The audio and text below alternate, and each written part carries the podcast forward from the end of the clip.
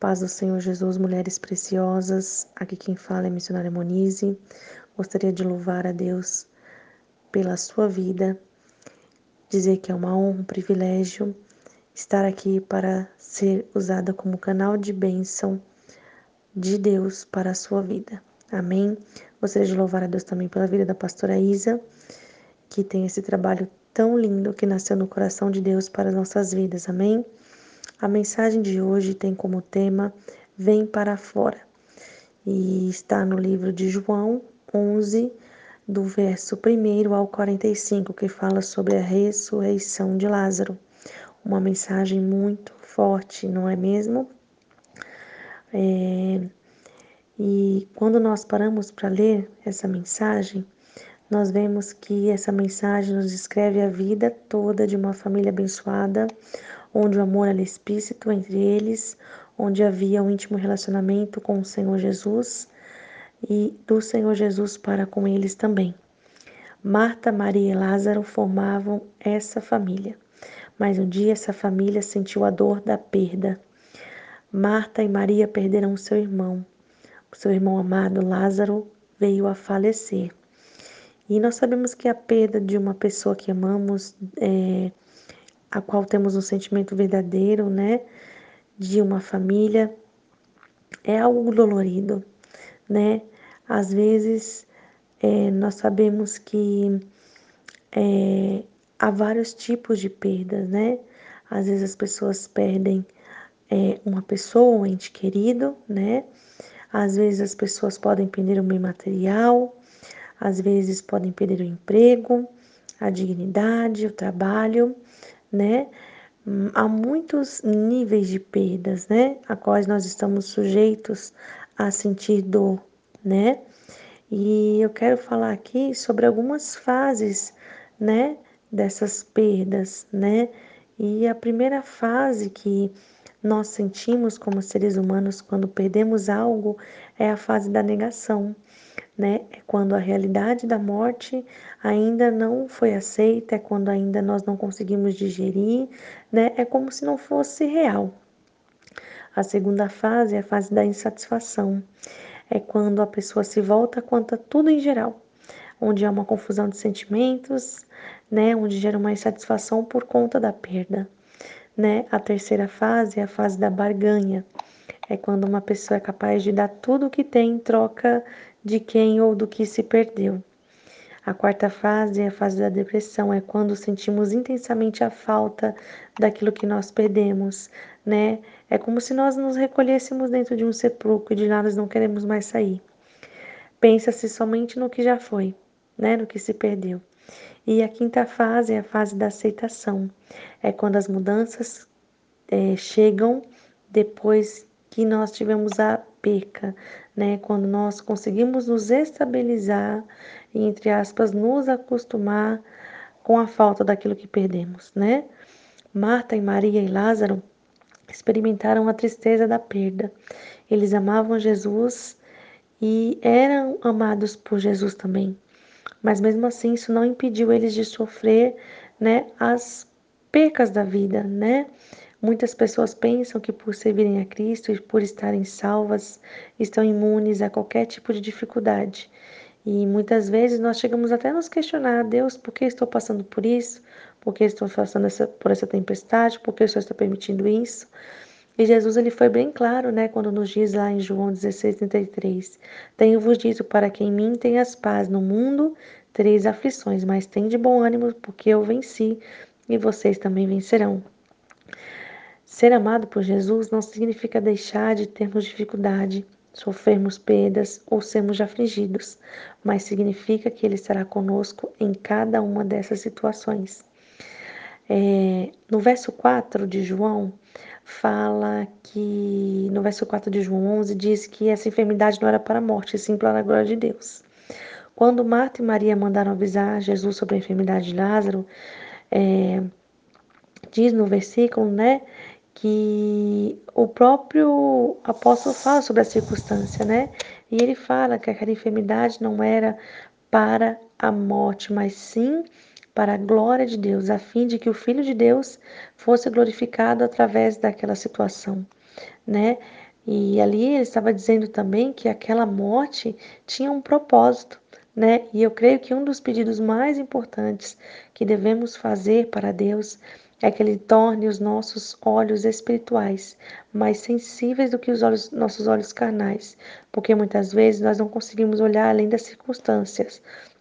Nós só conseguimos enxergar o problema e a dificuldade como algo prejudicial, hum, como um instrumento de derrota, e não conseguimos enxergar que há momentos de adversidade na nossa vida que Deus pode usar como instrumento de correção ou para a glória da exaltação do nome dele, né?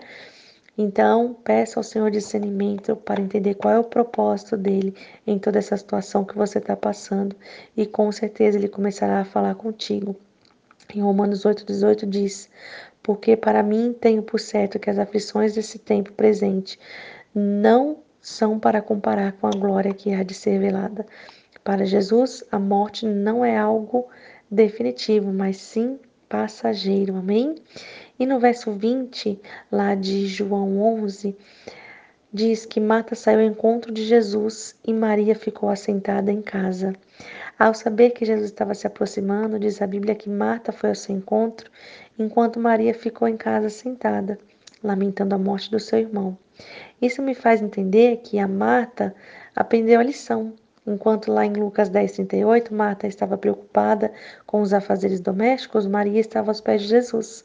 Mas aqui nós vemos uma mudança. Marta se mostra é, como a Marta mostra que Jesus é a real prioridade, né? Maria estava aos pés de Jesus e aqui mostra a mudança na vida de Marta, né? Aonde ela entendeu que não tem lugar melhor para se estar senão a presença de Deus, né? E Maria outrora estava aos pés de Cristo, lá em Lucas, nessa passagem aqui, nesse momento, ela estava em sua casa entregue ao lamento e nem mesmo a notícia da chegada de Jesus foi suficiente para fazê-la se levantar. Marta, ela saiu do lugar, ela saiu para fora, deixando ali naquelas entrelinhas, no meio daquela situação, que ela necessitava de uma mudança para aquele quadro. E no verso 33 e 34 de João 11, quando Mari, Marta chega a Jesus e fala que Lázaro morreu, diz que Jesus agitou-se no espírito e Jesus chorou. Vendo a tristeza nos olhos de Marta e Maria, diz a Bíblia que Jesus moveu-se muito em espírito e em si mesmo. Ou seja, Jesus sentiu a dor e o sofrimento de Marta e Maria, a tristeza da alma de Lázaro, né?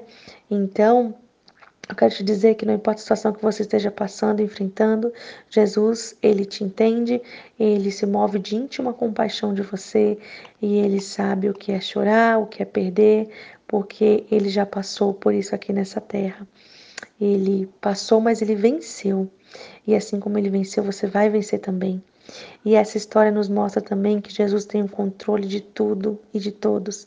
A Bíblia diz que Jesus, ao receber a notícia da enfermidade de Lázaro, permaneceu dois dias ainda onde estava. Esse tempo não foi um tempo qualquer. Esse tempo onde Jesus permaneceu onde estava, ele estava querendo mostrar o compromisso com o propósito. Ele estava mostrando a sua soberania a quebra da religiosidade movida por uma tradição. E aqui eles estavam mostrando que Jesus é o próprio abençoador. Durante esse tempo, ele estava mostrando que todos iam reconhecer que ele era o Filho de Deus. E ele estava fortalecendo a fé de todos que estavam esperando por ele para que o milagre viesse a acontecer. Se Jesus chegasse dentro do período de três dias, os hipócritas poderiam alegar que Lázaro não havia morrido, tentando assim desqualificar o milagre de Jesus. Jesus tem o controle do tempo e ele diz: Tira a pedra, vem para fora. Aquela pedra simbolizava a separação do mundo natural e do espiritual. Quando Jesus disse: Tira a pedra, ele estava dizendo: Eu sou a ligação entre o natural e o espiritual. Eu sou o elo entre a derrota e a vitória. Eu sou o início e o fim. Eu sou o começo e o recomeço. Eu sou a ressurreição e a vida. E quem crê em mim, ainda que esteja morto, viverá. Eu sou o elo entre a sua necessidade e o seu milagre. Lázaro, vem para fora. Você sabe o que acontece com o corpo após a morte? O coração para, a pele fica rígida, a cor fica acinzentada, os músculos relaxam, a temperatura do corpo normalmente vai 0,83 graus por hora e depois a pele fica é, meia um aspecto seroso, os lábios e as unhas ficam pálidas porque já não há mais sangue e já se começa o corpo já está em estado mesmo de rigor, né, mortis total. E aos três dias, né, os gases dos tecidos corporais formam grandes bolhas na pele e a pele do cabelo e as unhas já estão soltas, a pele já está rachada, o corpo já está em decomposição, mas Jesus ele faz o impossível acontecer, não importa como o corpo esteja, não importa o estado que esteja. Você consegue ter noção do que Jesus fez e faz? É como está em Gênesis capítulo 1, né? A manifestação é, naquele momento, a palavra de Cristo, né? Lázaro, quando ele diz Lázaro vem para fora, é como ele estava dizendo: haja batimentos, haja reconstrução celular, haja vida, haja reconstituição, haja sangue, haja vida. Eu não sei o que morreu ou que está morrendo na sua vida, mas eu quero te dizer que Jesus traz vida hoje, ressurreição. E de uma coisa eu sei que Cristo é capaz de fazer milagres impossíveis e ressurreição em você, na sua casa e na sua família. E hoje ele fala para você: saia para fora, saia para viver o novo, o extraordinário, o milagre que tem te esperando aqui do lado de fora. Chega de ficar escondida, chorando, porque eu tenho cânticos de alegria para você. Saia desse sepulcro da acomodação, do medo, da desistência, da desesperança, da impossibilidade, da falta de fé. Hoje Jesus te chama para fora, para viver o milagre dele para a sua vida, para viver o melhor dele para você, para a sua casa e para a sua família, porque nele, por ele e para ele são todas as coisas. Que Deus te abençoe. Fique na paz do Senhor Jesus.